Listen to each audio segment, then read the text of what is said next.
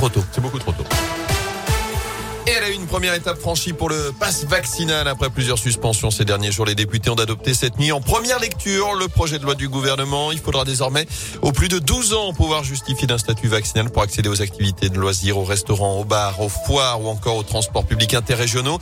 Un test négatif ne suffira plus sauf pour accéder aux établissements et services de santé. Notez que les députés ont tout de même repoussé de 12 à 16 ans la nécessité d'un pass vaccinal pour les sorties scolaires et activités péri extrascolaires. Notez aussi la possibilité pour les cafetiers ou les restaurateurs d'effectuer un contrôle d'identité en cas, je cite, de raisons sérieuses de penser qu'il y a fraude au pass vaccinal. Le texte doit désormais être examiné au Sénat en début de semaine prochaine pour une entrée en vigueur espérée par le gouvernement au 15 janvier, mais qui pourrait être repoussée de quelques jours. Dans l'actu également, prudence sur les routes. Ce matin, quelques chutes de neige ces dernières heures sur les hauteurs et les conditions de circulation délicates par endroits au-dessus de 900 mètres, que ce soit dans la Loire et la Haute-Loire.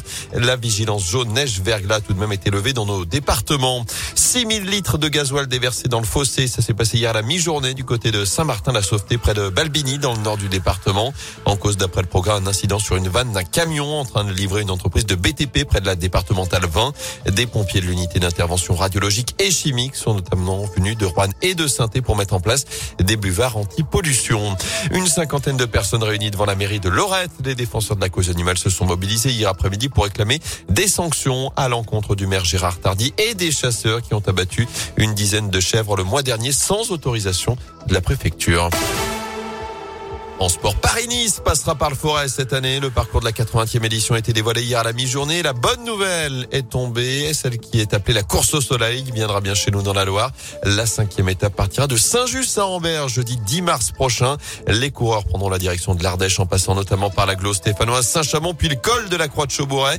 Et c'est la première fois que Saint-Just à Ambert obtient un départ d'étape sur Paris-Nice. Oh, un bonheur pour le maire de la ville, Olivier Joly. C'est toujours un, événement pour une commune de voir des, des starts soit pour un départ, soit pour une arrivée. Là, en l'occurrence, le départ aura lieu euh, côté Saint-Rambert, euh, donc vers la place de la République. On a une forme de satisfaction d'avoir un événement comme ça, parce que euh, bah, c'est vrai que le, le, Tour de France est quelque chose qui est assez intouchable pour des communes moyennes. Mais vous savez, le Paris-Nice, c'est un vrai coup de projecteur sur notre territoire au global, parce que vous savez, quand vous avez des images qui sont diffusées sur France Télévisions, et, et ce dès le départ, on donne une visibilité à notre département, à Loire-Forêt Agglomération, également. On espère aussi que ce jour-là, on aura un soleil radieux sur les bords de Loire à Saint-Just-Saint-Rambert. Et il y a trois ans, c'est le critérium du Dauphiné qui avait fait escale à Saint-Just-Saint-Rambert pour cette 80e euh, édition du Paris-Nice. Rendez-vous pris donc le jeudi 10 mars. Notez que le marché sera donc décalé ce jour-là dans la commune. Enfin, cette fois, c'est officiel. Le mercato s'emballe à saint Deux nouvelles recrues annoncées hier soir par la Saint-Etienne.